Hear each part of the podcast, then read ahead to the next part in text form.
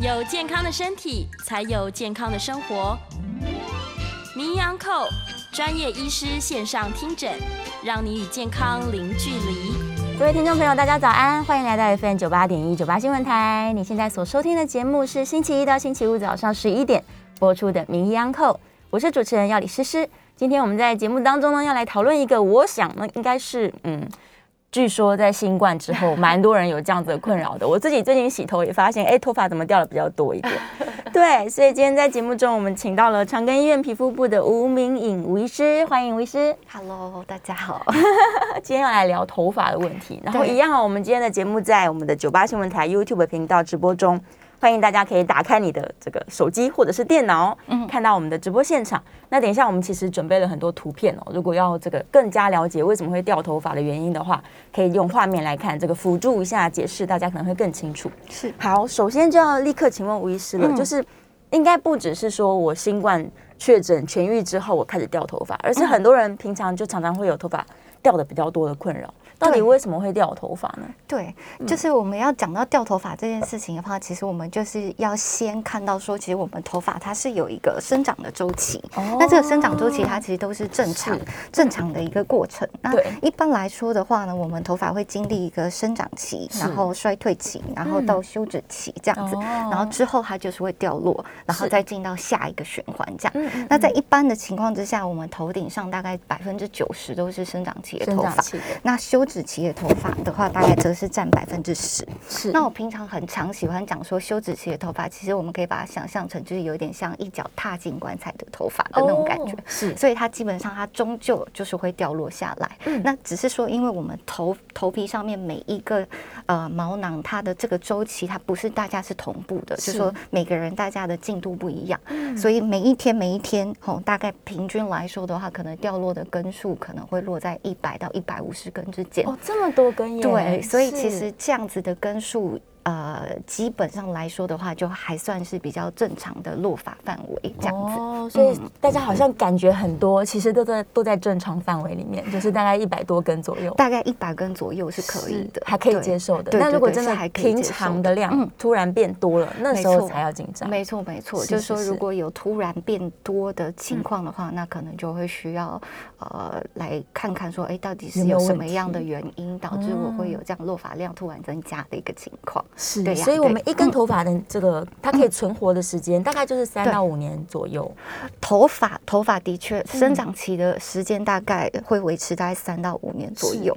对，它身上其他的毛发的话就会比较短一点点。对，因为这个生长期它其实就跟我们这个毛发可以生长的多长是有关系的。是，对对对。所以，例如说像是我我们可能胡子啊什么之类，它可能就是生长期只有几个月啊。对对，但但如果像是头发的话，那它生长期大概平均来。来讲，可能就是三到五年，嗯、那甚至有的人可能会再长一些些这样子。是是是，对对，对。所以头发是可以长得很长很长的。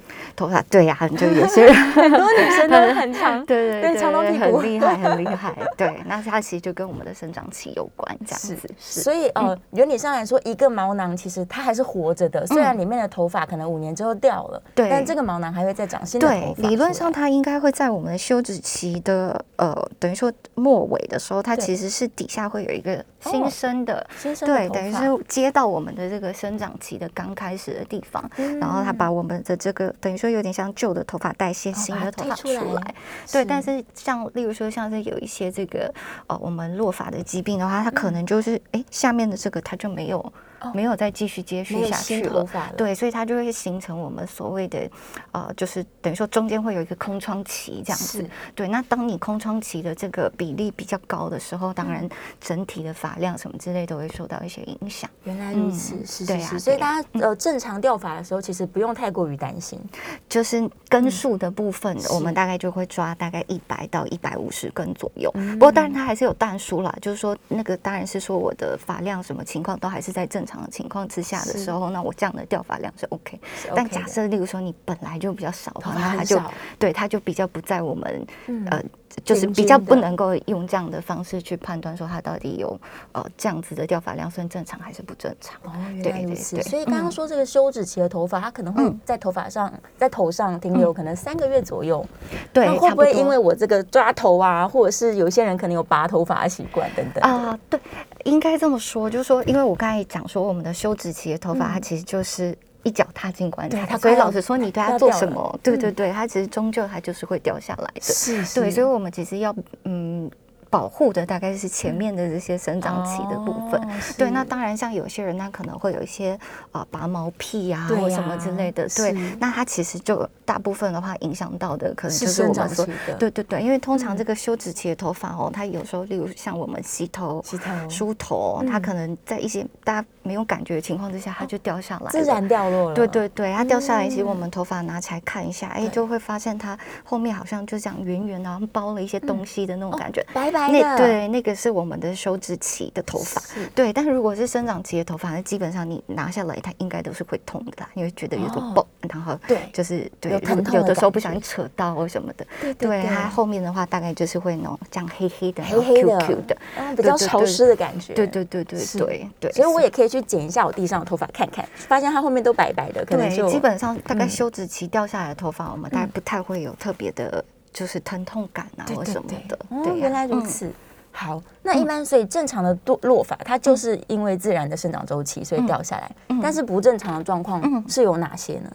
不正常的状况哦，我们可以来呃考考虑一下几个点哦，就是一个当然就是我们刚才讲的，就是这个落发量增加的部分。特别多。对，落发量增加的部分，那当然就是这个的话，大概就是例如说你呃发量可能都还在正常范围，那我们用这个来看会比较明显。哦，但有一些人他可能哎，真的就是发量已经掉的比较少了，那这个时候就会出现一些，例如说你比较能够看到头皮啊，等等头皮，对，等等这一类的情况。那在男生的话，因为男生会有一个雄性秃嘛，是。雄性秃的话，还会有一个特殊的表现，就等于说他会有一些发际线后退，额头越来越高，对对对，所以他可能不止。嗯，可能像这种呃头顶的部分头发稀疏，那它也有可能是额角的部分一直往后，一直往后这样子。嗯、对，那再来的话呢，就是像呃，例如说你头发出现了就是变得细呀、啊，变得比较脆弱啊，这些情况，它也有可能暗示你，例如说你可能有一些发质上的受损、伤害，或者是说真的是有合并一些这个掉发的疾病。哦，所以大概这几个面向来讲，都可能会需要稍微关注到我们这个头发相关的问题。问题是，所以他也可以去看一下自己的头发。如果本来说蛮粗的，有一阵子突然都变得比较细，嗯，那可能也是有一点点比较细，比较容易断等等之类的。对，那可能我们，例如说，可能要考虑一下，你会不会呃，在呃，也许有一些什么化学物理的伤害，或者是一些营养素的缺乏等等之类的。哦，这种突然的变化，这样子，是是是。那关于这个头顶啊，因为我们刚才提到说，可能压力比较大的时候，或者是他看到头皮的范围变多了，可能这时候都是一个警讯，它不是一个正常落发。对对对，对我们可能最常在这个办公室听到的就是有人可能一整块头发是都不长出来。对对对，通常这样子的话，这种局部吼局部的情况的话，其实我们可以大概来看一下，就是说我们比较常见的落发原因。嗯嗯。好，当然我们掉头发的原因，它可能。真的是百百种，非常多种。哦，但是如果说我们以考量到说，哎，我们最常见的几种的话，好像您刚才提到的这个局部的部分，对，好，可能最常见就是我们的这个圆秃，圆秃或者。呃，就是呃，就是一般大家会讲的这种鬼剃头，鬼剃头，对对对，那就是我们会看到说会有一块一块，哎，真的都没有长头发的位置，这样子。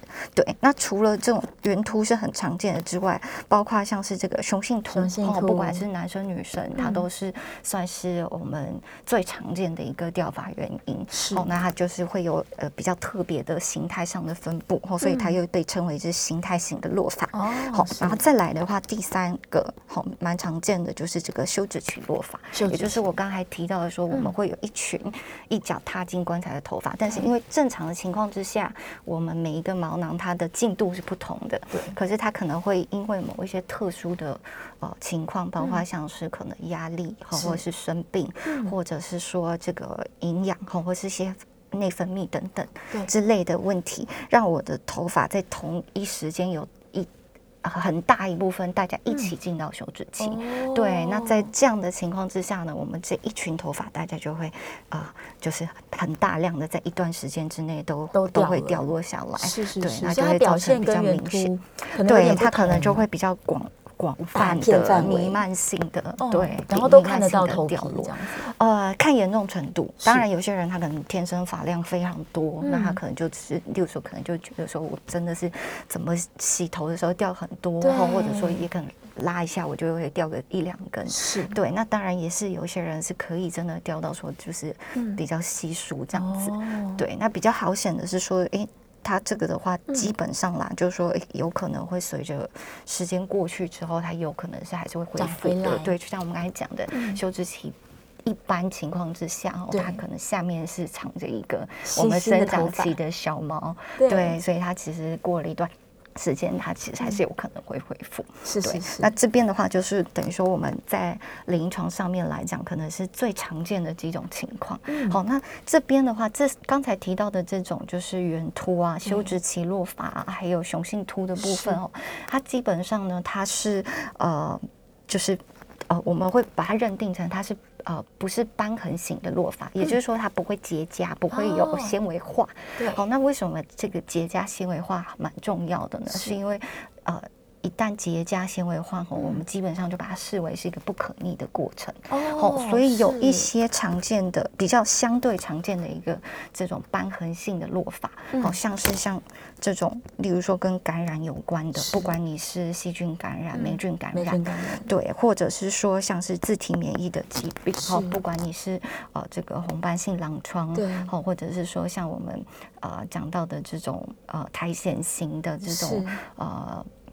毛囊发炎，类似像这样的情况吼，嗯、其实它因为它都会造成我们的这个纤维化，对。它其实有时候你真的摆着不管，嗯、它就不会再回来了。哇，对对对，所以它比较像是受伤的头皮。对，就是说你的头皮长期的可能在这种过度的发炎情况之下，吼是，它就真的我们的这个毛囊被纤维组织取代之后，嗯，哦，那就真的呃，有时候真的治疗啊各种方面的效果就会变就。几乎没那么看不出，对，看不出非常好的疗效。这样是是是，所以从这 个呃常见的这五种形态的落法看起来，可逆的可能就是休止期的落法跟圆秃，对不对？对，然后雄性秃的话，呃，我会觉得说它还是有机会，不过当然你越早开始治疗，能够合并多种治疗，它的效果还是会比较好一些的。是是，对，那当然你。几乎你拖到比较晚一点的话，那可能当然治疗效果还是会稍微比较没有那么理想。所以越早期开始是越好。对对对，雄性秃是不是它真的跟体质啊、家族非常有关系？它的确是跟一些呃，等于说跟基因、跟家族遗传史是有关系的。是对那。不过它也不是百分之百，哦，对，它也不是百分之百。虽然说我们现在认为这个雄性秃的这个，等于说它的这个接受器的这个基因哦，它其实是在我们的 X 染色体，它其实在女生，就是妈妈的那一半，对对对，在妈妈的那边那一半这样子。是，但是其实你。呃，就是我们刚才有讲到雄性秃，它其实有分男女，但这样的情况在女生身上是，嗯，是是是没有办法看出一模一样的情形的。哦、就是说，在男生身上，我们去检查他的雄性，呃，雄性素的受体，我们可以看到它有一些变异，嗯，好，但是在女生身上的话，倒是没有办法看到这样的关联性。哦、是对，所以说，呃，我会觉得在雄性秃的部分的话，可能它真的还有很多我们没有那么了解的部分在这边。好、嗯，就是说过去我们认为说它跟雄性素身高是有关系的，对，但它也许不是唯一的原因，嗯，哦，它可能只是其中的一种，哦，所以才会导致说，哎，为什么，呃，可能不见得治疗都一定那么的理想，哦，对，所以可能还是有一些未解的东西在里面。但是总而言之，他只要一开始感觉到这个形态，就例如额头变高了，他可能就要及早去介入治疗了。呃，我会觉得，因为毕竟现在还没有一个非常非常好的，等于说呃逆转的方式。是，那当然你越早开始是会比较好一些的。对对对，就是延后可以维持住。真的，这边我们可以讲到一个很有趣的事情，就是说我们刚才有讲到说这个生长期跟休止期。对。那其实我们刚才也讲说，我们生长期大概会占我们的头皮百分之九十左右。对。但这个比例它不是固定的，嗯，它随着年纪这个比例会生长期变低，休止期变多，所以以正常的一个就是等于说我们一个 aging 老化的一个过程来讲的话，是我们的毛发本来就会越来越少，越来越少，年纪越大，量本来就会越来越少，越来越少。所以说，当你例如说你可能呃呃年轻的时候稍微有这样掉头发的问题，那你注意到它，去帮它做一些维护跟保持。嗯、时间拉长了，我们跑的是一个马拉松，是时间拉长了之后，哎、嗯，你跟。其他同龄人比起来，哎，好像就那个问题的情况就不那么明显了。哦，对对对，所以今天有一个很大的重点，就是我要怎么样保持我头上的 头发。对对对，就是因为大家有时候会听到说，哎呀，我这个治疗一一次就可能吃药要一辈子，或擦药一辈子，大家比较不能接受。但是其实，其实。就是因为它本来我们随着年纪，我们的头发量就会往下降，越来越少。对对，嗯、那当你有付出了一些心血之后，哎，其实你可以慢慢慢慢的，好像你就好像龟兔赛跑一样。哦。对，慢慢的你好像哎，也就可以到、嗯、到一个就是你在。在这个年龄段可以接受的发量，所以其实不管有没有雄性秃，或者是有没有这个刚刚说的休止型落发等等，每一个人其实每一个人随着年纪，它其实这个比例都会改变，是就是。生长期的比例一定会往下，休止期的比例一定会往上，一定会往上，对对对，是是，所以高龄的时候头发变少是很正常，对对，就是那个整体发量一定会变得比较少一些些这样。原来如此，哎，我问一个额外的问题，很多人都说这头发转白了之后，对。发质好像比较差，但是这个好像。差，嗯，不见得对，因为它只是色素的缺乏而已，对对对对，它跟发质没有关联。呃，我我倒是比较没有注意到，就是这个白发跟发质的关联性这样子。对，那不过呃，如果是一般，应该是说我们目前哦，老实说，对于白发的生成也没有那么的了解。但现在有比较，呃，我记得应该是去年去年的这个研究，哦，那他发表的是说，呃，压力，嗯。确定是跟白发有关哦，oh, 就是说等于说他们给了这个压力的荷尔蒙之后，是，然后就能够呃，就等于说能够呃造成这样白发的一个现象，是，对，所以我。我不能够确定说它会不会影响发质，但我相信这个压力的部分，它也有可能是一个比较全面性的一个影响。是是是，所以它有可能在很年轻的时候就开始落发、白发这些状况。对对，是。那有可能是压力造成了我的毛囊压力很大。对，它跟我们的这些氧化压力是有关系的。对，所以所以包括像是白发的部分，包括像是我们的掉发的部分，哦，其实也是有一部分的人他们会认为相信它其实是跟局部的这些氧化。压力是有关系，所以它就是一种类似老化跟破坏。对对对对对对。这样子说，当然我们也是需要，等于说，呃，这是一种假说嘛。那我们假说就会需要一些实验来去证明这个部分。这样子，所以这样听起来，其实很多头发的状况真的跟压力、跟心情是有很大的关系的。对，所以保养之外，心情是是是 很重要。是是是，对对对对。好，那接下来就要 问问题说那。呃，假如说我观察我的头发，我不管有没有斑痕，对那我呃什么时机我需要去求助医生？那医生有什么方法可以来帮助我们？了解，因为就像我们刚才讲的哦，就是就是大家可以看到，就是其实我们的这个掉发的原因真的是蛮多的。对那其实强求大家说，哎、欸，我要自己知道我的掉发是什么，大概也是比较困难。对，对，所以说当有我们刚才提到的，就例如说，哎、欸，真的是掉发量变多，对或是很明显看到我的头皮就是有一些铺路的。情况，然后发际线后退以及这个发质的改变的时候，其实我们真的是可以考虑，就是、嗯、呃，去就等于说就是呃，可以到。医疗机构去寻求一些帮助，这样子。看医生怎么办？对对对。那基本上的话哦，为什么会跟大家讲说这件事情呢？是因为其实我们来了之后也要做很多很多的事情。真的。对，因为我们刚才讲的只是就说，哎，我们可能可以根据说，例如说你的临床的病史啊，最近有没有压力大？最近有没有减肥？最近有没有吃什么药等等之类的。除了这些之外，哦，还有参考到我们的这个临床表现之外，哦，那我们当然也可以搭配其他的一些检查。查跟测试，好，包括像我们会做一个所谓的扯发试验，扯发，那其实就是有点像我们刚才讲的，说，哎，我头发这样，假设我随便一拉，好，就掉下来，那大概就是这个休止期的头发，对，那当你这样子一拉，就会，哎，很明显的一直掉下来，表示说，哎，你的确是有一个蛮异常的一个落发的一个情形，是，好，那再来的话呢，更进一步，我们就会去来，呃，来看看说，例如说像是这个放大我们的这个呃局部的头皮。皮局部的毛囊来去看它有没有一些形态上的一些改变。哦，那它可以对应到不同的一个疾病这样子。是。那再更进一步，例如说像我们刚才讲到类似像那种瘢痕型的落发，那有时候它甚至会需要搭配一些皮肤切片的检查来做来做合并的诊断，这样子。要确定说有没有感染啊，或者是对感染的部分可能要排除，然后另外的话就是看看有没有那些自体免疫的荧光的染色的表现，类似像这样的情形。对，然后所以检查的部分的话，当然就是会随着你不同的疾病，然后我们会需要做到哎。就是其他的一些检查的项目这样子，嗯、是，所以他的治疗当然也是会看说，啊，到底是因为感染造成的，没错，没错，没错。所以我们就是重点就是说，哎，当然能够比较早的来检查，对，好，然后比较早的做治疗，那可能效果的部分会比较明显一些些，这样子，是是是。那如果像，嗯，因为大家可能问题会说，哎，我到底是要问皮肤科的医生，先确定一下我的状况，还是我要直接去什么头发专科这种地方？呃。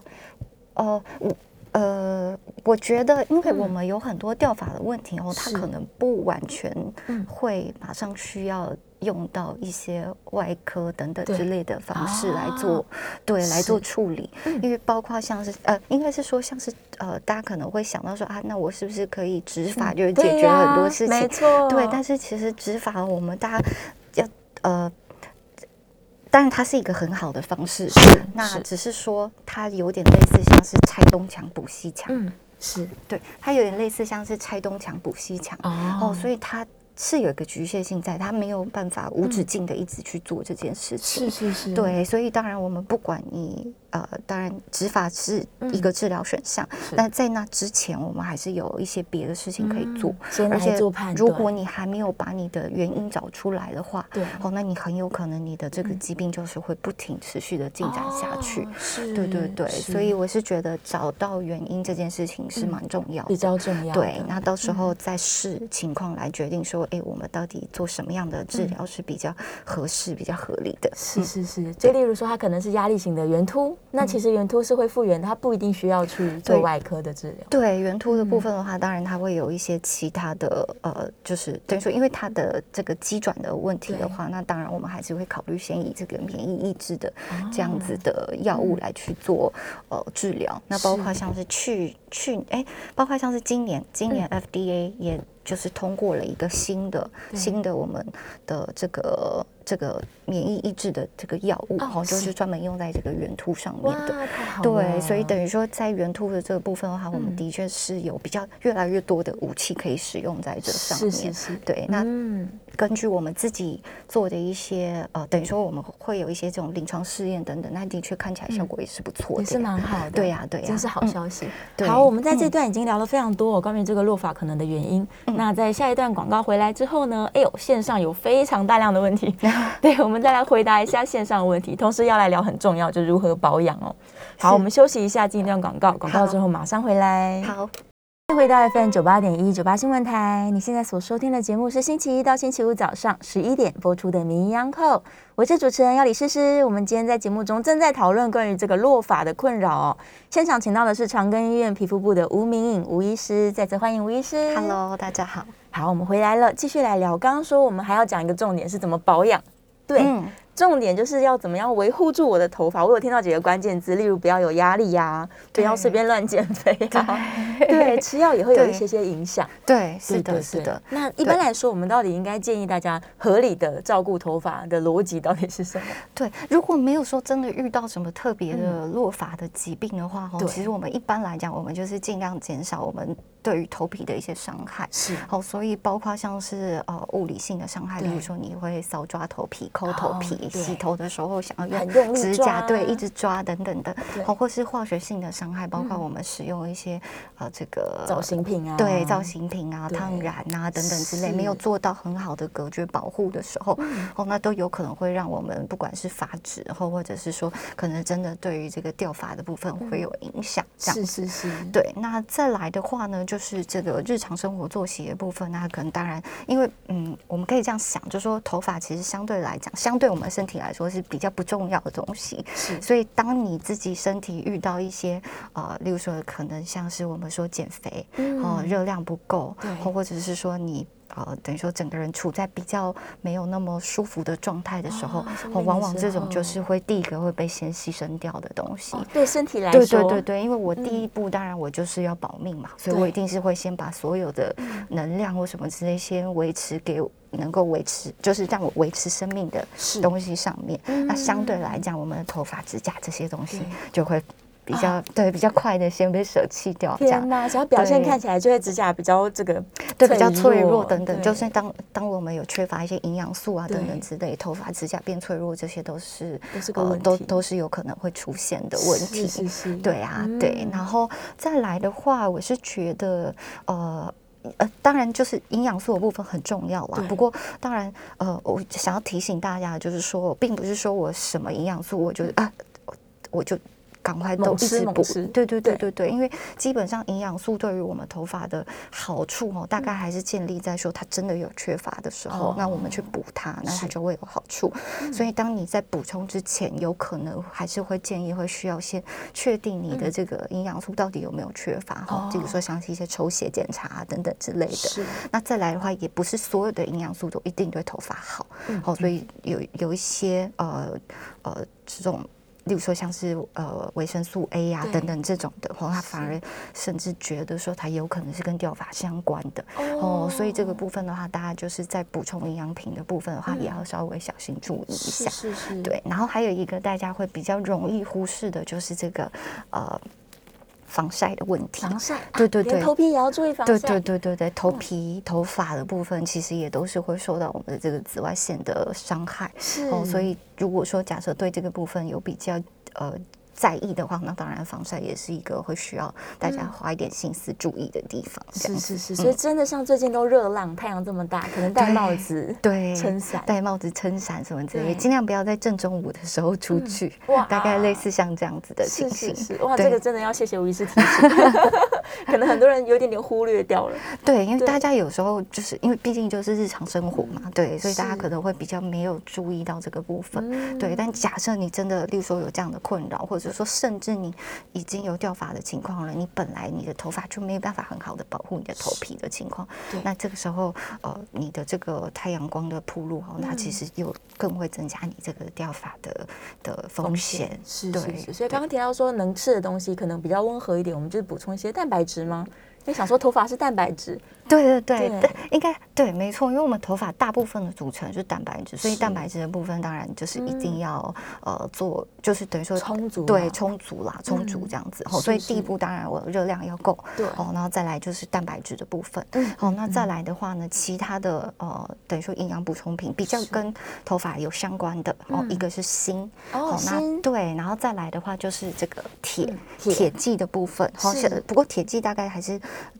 呃，就说你可能要确认你真的是有缺铁，或者是有一些贫血等等之类的情况之下，就可以来使用。好，那其他像我们说的这种呃维生素的部分的话，比较有相关的，像是这个维生素 B，好 B 群，好这一类的，然后或者说维生素 D，类似像这样子的东西，然后它其实都会有一点点帮忙啊。对，然后还有像是这种必需的脂肪酸啦，对对对，那这个部分的话也都会有一些帮助。是，所以。均衡的饮食，可能这个好油也要多喝一些，蛋白质要补充一些。对对对，所以可以跟大家讲一下，有一些比较不适合的食物。来，对，我们来看哪些不要吃，避免它。对，所以刚才讲的那些，当然就是如果有缺的话，都会建议补充。那有一些我们日常生活中可以稍微小心注意，就是说尽量不要这样子做的。好，一个就包括说像是这个高糖分的食物，高糖分甜，对，然后还有高脂的食物。那其实其实呃这些食物哦，它其实都跟这个慢性发炎是有一些关联性的，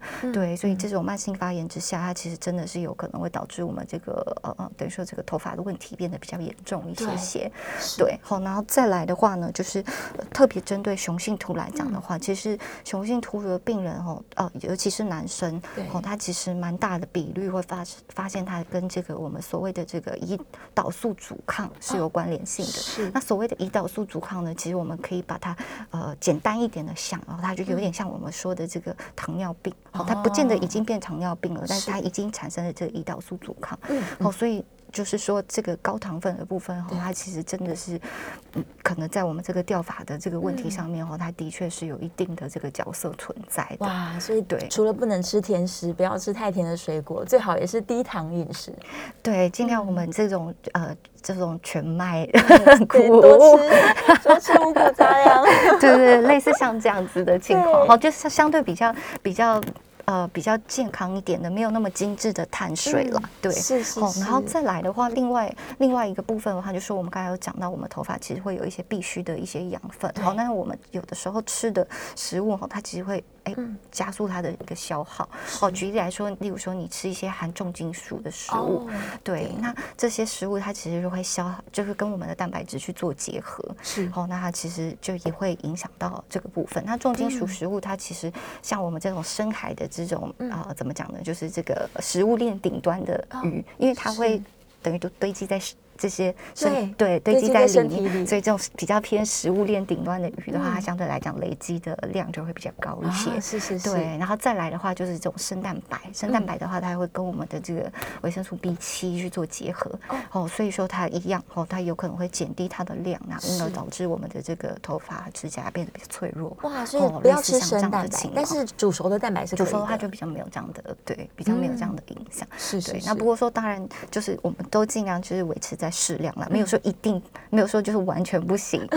对，因为鱼它其实也是一个蛮好的，等于说我们的这些必需脂肪酸的来源啦。是，对，所以说就是我们在吃鱼的时候，可能哎可以稍微调一下，然后还有就是说量的部分做一点呃控制，对，做一点控制，类似像这样，就是都不要过量。对对对对，哇，这样要做的功课还不少。对，就真的很辛苦。对啊，要维持这个头发 漂亮，身体健康。对，不过重点就是心情好的话，就是身体健康。对，比较重要了。真的真的，因为压力是个很大的因素。是啊是啊，对。所以，假如叫他调整饮食会有压力的话，那还是先开心，先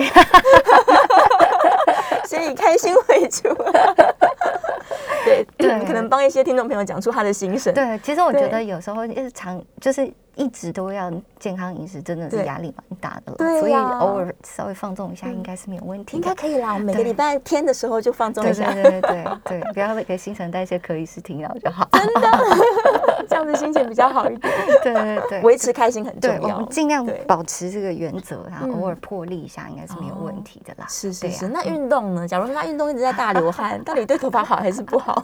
流汗的话倒没有那么直接跟头发有相关系，没关系。对，但是它一样是我们。的这个健康生活的一部分嘛，对，所以要叫他运动。如果可以的话，当然就是鼓励鼓励，但你不用说真的到压力很大，我一定要做到多少什么的。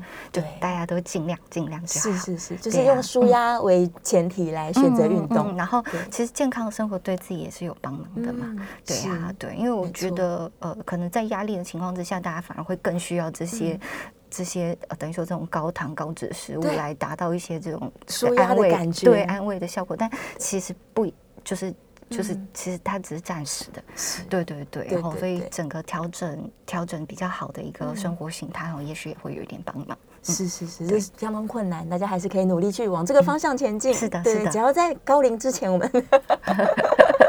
假如已经开始落发了，那就是更要务必赶快进行这样的健康的生活方式，就是可以做一点调整了。是是是啊，可以稍微可能会好一点。对，是的。那我们刚刚在这个节目一开始就有聊到说，是不是最近因为新冠的关系，对很多人也有落发的困扰？对，没错。最近的话，其实真的是蛮容易哈，会在整间遇到，就是不管是打疫苗之后掉头发的病人，或者是说，哦，当然前阵子有一波比较高的高峰，所以也会蛮常遇到这种。呃，就是感染之后掉头发的病人这样子。那其实根据研究的话，就是它发生的比率哈，可能大概会落在四分之一，那甚至有的高，有的研究它。高达四成左右，哦，所以它其实发生的比率还蛮高的。是，那只是说它掉发的话，当然我们会会比较接近我们刚才讲的那三，就是主要都是落在我们刚才讲的那三种，就是非这个瘢痕性的落发。对，然后所以包括像是最常见的就是我们的这个休止期落发。对，好，那或者会有一部分的人，他他可能是合并这个圆形秃，哦，这样子的情况。对，那如果是休止期落法的话，其实我们刚才大概也讲了，哈，它大概会跟我们的这些营养素的缺乏，好，或者是身心灵的压力，好，等等这些情况有关。好，所以如果遇到这样的情况的话，当然首先我们要先确认它到底是什么什么样的一个落法情形。是对，那确认了之后，我们才有办法根据这个部分来做一些治疗。好，那。如果真的是休止期的落发，好，或其实也不一定啦，休止期又或者说原形秃的落法，好，其实放松心情也都是很重要的。对，好，因为当然大家一。刚经历过一段比较不舒服的时时间，哦，然后马上又遇到掉头发的情况，一定会觉得是心理压力很大，对，尤其是尤其是遇到这样的情况的时候，你其实真的不知道你头发会掉到什么情形，然后他不见得是说我今天看到这个样子他就停住了，他有可能明天继续掉，后天继续掉，大部分人来都是会担心说，那我会不会掉到光头？是。对，那其实以。这样子新冠肺炎后掉发来讲哦，是真的比较少比例完全掉到整个头光秃秃。好，那不过当然就是说，哎，真的掉的蛮严重的病人也是有的，也是有。好，那只是说大部分的情况之下哦，只要适当治疗，它其实都是有机会恢复。哦，所以假如大家真的因为打完疫苗或者是确诊痊愈之后头发开始掉了，对，就是赶快。去就对，如果有需要的话，哦那当然就是来检查。对，因为我们刚才有讲到有很多很多营养素嘛，哦，那些那些部分都都可以做一些相关的检查。如果有缺乏，都可以针对这个部分来做一些补充。哦，它可以等于说让我们的这个呃毛毛囊或者甚至头皮的环境哦变得比较健康，赶快恢复健康。对，是的，是的。好，我们再休息一下，进一段广告。广告之后回来继续来聊掉发的问题哦。好。回到 FM 九八点一九八新闻台，你现在所收听的节目是星期一到星期五早上十一点播出的《名医央叩》，我是主持人要李诗诗。今天在节目中，我们请到的来宾是长庚医院皮肤部的吴明颖吴医师，再次欢迎吴医师。Hello，好，今天在聊落发的问题。啊，在回答线上聊天室问题之前，我想要帮长辈问个问题，是。因为像我妈妈也常常会问说，嗯，她已经年纪大了，白头发很多，对，然后头发也稀疏了，对，那她有机会逆转回来吗？就例如变黑，或是发量变更多，这样他们常常会想要问这个问题。现在。呃，嗯、应该大家都知道，就是现在目前啦，目前大概唯一的这个促进生发药物就是这个落健的成分，是，对，所以它的确在增加发量的部分的话，会有一些帮忙，有些帮忙，对，但是对于白发的部分的话，可能就没有那么好的一个效果。但是。呃，应该这么说啦，就是说这个头发的问题哦，它很有可能，嗯，就像我们刚才讲的，它有很多的东西牵连在一起，是，好，所以可能还是假设真的介意的话，好，还是要针对这个。部分来去呃做一些改呃做一些改善，例如说像我一个病人，他本来也是头发比较稀疏，然后白头发的量也比较多一些，后但是在治疗之后，后就是因为后来发现他其实是有一些贫血啊等等之类的情况。对，治疗之后哎，其实他包括发量，然后甚至这个白发的数量，然后他其实都有一个一个。改善这样子。是是是。哦，当然我我不能够说它是一定会发生，哦，但是它的确，因为它很有可能是结合身体很多各方面的情况，对对，它可能压力也大，营养也不均衡，是的，是的，是是是，所以都要做到，还是要照顾自己，是是，很有机会可以逆转，还是有机会，对呀。然后我们来看一下线上问题，非常非常多，对。有人在问洗发精，他说：“假如脂漏性皮肤炎是在可能靠近头皮的位置，对，那是不是要选择比较适合的洗发精？”脂漏性皮肤炎，首先哦，如果真的确定是脂漏性皮肤炎的话，它是一个体质，对，好，所以它基本上的话是真的比较不容易断根，它真的就是压力大哦，睡不好等等之类的情况哦，它就比较容易会复发。哦，所以在洗。那只是说这一类的人呢，他常常会合并，就是有我们所谓的这个，呃，这个皮肤的这个霉菌的，就是头皮的部分的这些霉菌的增生。哦，所以在洗发精选择上面的话，他的确可以稍微考虑一些这个抗霉菌的洗发精来当做维持。是是是，但还是要先确定它的原因。对对，就说因为脂漏性皮肤炎的话，当然在头皮上它还有可能是一些其他的原因存在了。对，那当然假设真的是脂漏性皮肤炎的话，一般维持我们是可以。考虑使用上这个抗霉菌的洗发精的，是是是。然后也下一个问题也是跟洗发精有关。对，他说有一些这个洗发精说可以增加发量，是。然后他担心里面是不是放了荷尔蒙啊，还是放了奇怪的东西？啊哦，基本上我我呃，我想洗发精要宣称它增加发量，可能比较。有限，比较不太可。应该，我觉得你应该仔细去看，它应该不太可能会写说增加发量，但是他们可能会使用像类似剑法这样子的一个说法。哦，因为以增加发量来讲，大概洗发精是没有办法做到这样的一个情况。哦，但是的确啊，但是的确呢，就是呃，我们在洗发精的挑选的话，哦，因为大部分像例如说可能会有这样子，呃呃。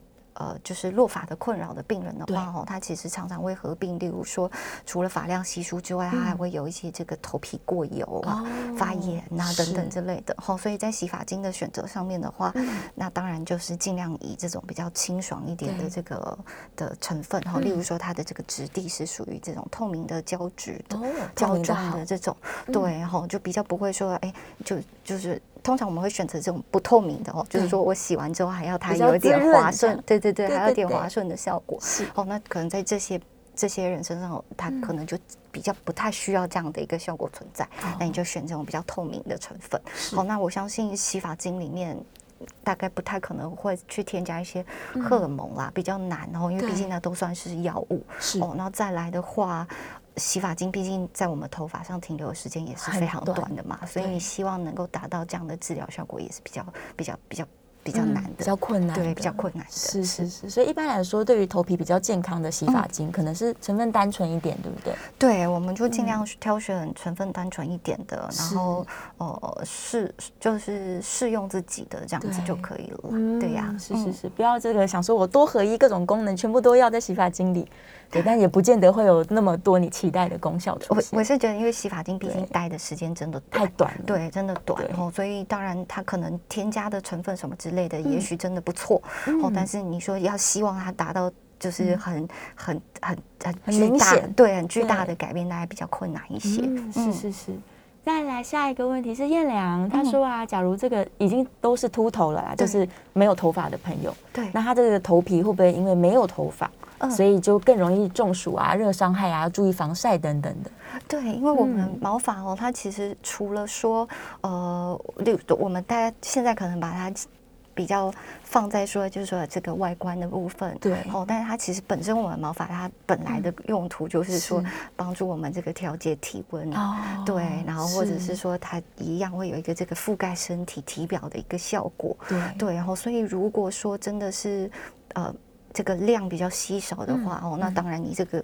毛发保护头皮的效果基本上就是比较差，对，比较差的。然后那有的时候就会需要针对这个部分来另外做一些补强。嗯，所以防晒真的很要紧。嗯，对呀，是是是。散热的部分也是，是夏天的时候可能很多人容易中暑了。对呀，所以大家像最近天气这么热哦，真的如果可以的话，就真的正中午的时间了。对，尽量不要外出。对，尽量不要外出。哦，因为老实说，没有什么特别好的一些呃防晒的方式。哦，就说真的这么这么强大。就算你涂 SPF 五十 也是一样，哦，所以大概如果说这个紫外线等级非常高的时候，还是建议我们就不要跟它硬碰硬，嗯对，就稍微避开一下，躲在室内，对对对对对，然后或是阴凉处这样子。是是是，博红的问题讲过一点，这下次我们专门这个节目来来聊好了，这个问题可能比较需要深入的解释。然后再来哦，染发啊，吹头发温度太高啊，对，这个我们刚刚都有提到，是是是是，没错。所以真的是女生，虽然造型很重要，对，但头皮的保护也是相当要紧。对对对，就尽量我们还是不要离。就不要伤害到这个头皮的部分，是是，而且吹头发的那个温度也是啊，对，有些这个可能吹风机它没有温控，对对对，温度真的太高，所以就像我们刚才讲的，物理的化学的伤害其实都有可能。是是是，所以不管是你的吹风机的选择啦，然后你的这个染烫的需求等等，可能都再考虑一下。嗯，对，就是把头发头皮保护好之后再来做造型。是对，然后更年期因为荷尔蒙的关系，是不是的确会在更年期前后特别容易落发？女性这个对女性的雄性秃哦，其实过去认为说它常常会发生在我们的更年期之后了。对，那大概的原因是来自于说，有些人认为这个女性的荷尔蒙它其实会有这个保护我们毛发的效果，就像有点像我们的雄性荷尔蒙的反边的那种感觉。是，对对对。那只是说，当然呃，以呃现在的了解越来越多之后，那这个这个保护的效果可能就没有这么的明确。对对对对对。那只是说，当然就是这个女生。的雄性秃来讲哦，它的确当然是更年期之后的发生比率是比较高一些，是比较高一些的，是的，的确是跟荷尔蒙略略有关系啊。对对，然后刚好这个苏他问了一个问题，就是纹绣发际线，是是是，这是可以做的吗？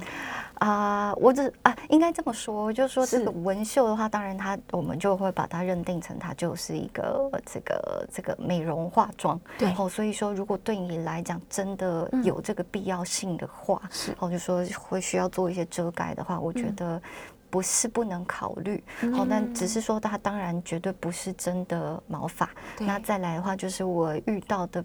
病人的话，他其实会遇到一些褪色等等之类的问题，哦、对对对，然后所以呃，那个有时候在外观上的改善还是、嗯、还是有限啦，因为你可能头发很稀疏，大家还是看得到你头皮上是一条一条一条的，是哦，所以我还是呃觉得说，如果可以的话，我们当然还是找找原因，看看有没有办法做一个根本的改善。嗯、那如果说哎需要。有点像化妆一样做一点修饰的话，那当然是没有问题，是可以的。对对对对对，也不会说需要反对这个。对对对对对，因为就是把它定位在说它就像化妆品一样，做到一个修饰的效果的话，那我觉得可以。那只是说还是不要忽略说，哎，可能我们要找找看掉头发的原因，然后试试看去做一些解决。嗯嗯嗯，是是是。然后最后他在问说，毛囊健康是不是就是维持这个头发的？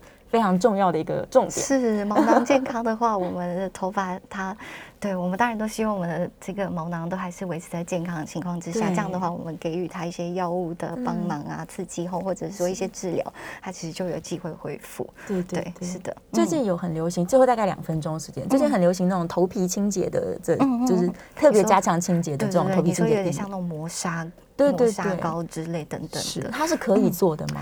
我觉得可以，但是量不能多哦，因为它的确我们可以把，其实头皮它就是皮，那所以我们就是还是一样，我们有的时候会遇到一些老废角质堆积的情况，是。好，所以说是可以考虑使用上一些类似说它可能有一些这种水杨酸成分等等之类的来做到老化角质的代谢，好，但物理性的就没有那么建议，好，所以可能磨砂膏啊等等之类的大概就我们可以晚一点再考虑，然后啊这个化学性的哎可以试试看，但是频率都不能太高，比较建议我们尽量抓一个顶多一个礼拜一次大概就好了，是的，是不要太频繁，嗯，是。是的，是的，是是是。好，我们今天非常开心哦，这个吴医师分享了非常非常多关于这个头发的保健啊，嗯，然后要怎么样去照顾我们自己的这个三千烦恼丝。好，是是是，最后还是希望大家可以这个尽量不要有压力了。对呀，对，大家都希望这样子。真的真的，如果可以健康的饮食，然后开开心心，这样对头发是相对来说比较健康的。对整个人都是啦，对整个人都是，对全体的健康来说都是。是，然后真的有需要的时候呢，就可以来皮肤专科。对，请教一下医生，说我这个到底为什么头发变少了？对对对，因为真的碰到疾病的情况，还是需要处理的。是是是啊，对，用正规的方式来治疗它。嗯，OK，非常谢谢吴医师，我们下次节目再见喽。好的好的，拜拜拜拜。嗯，好，拜拜。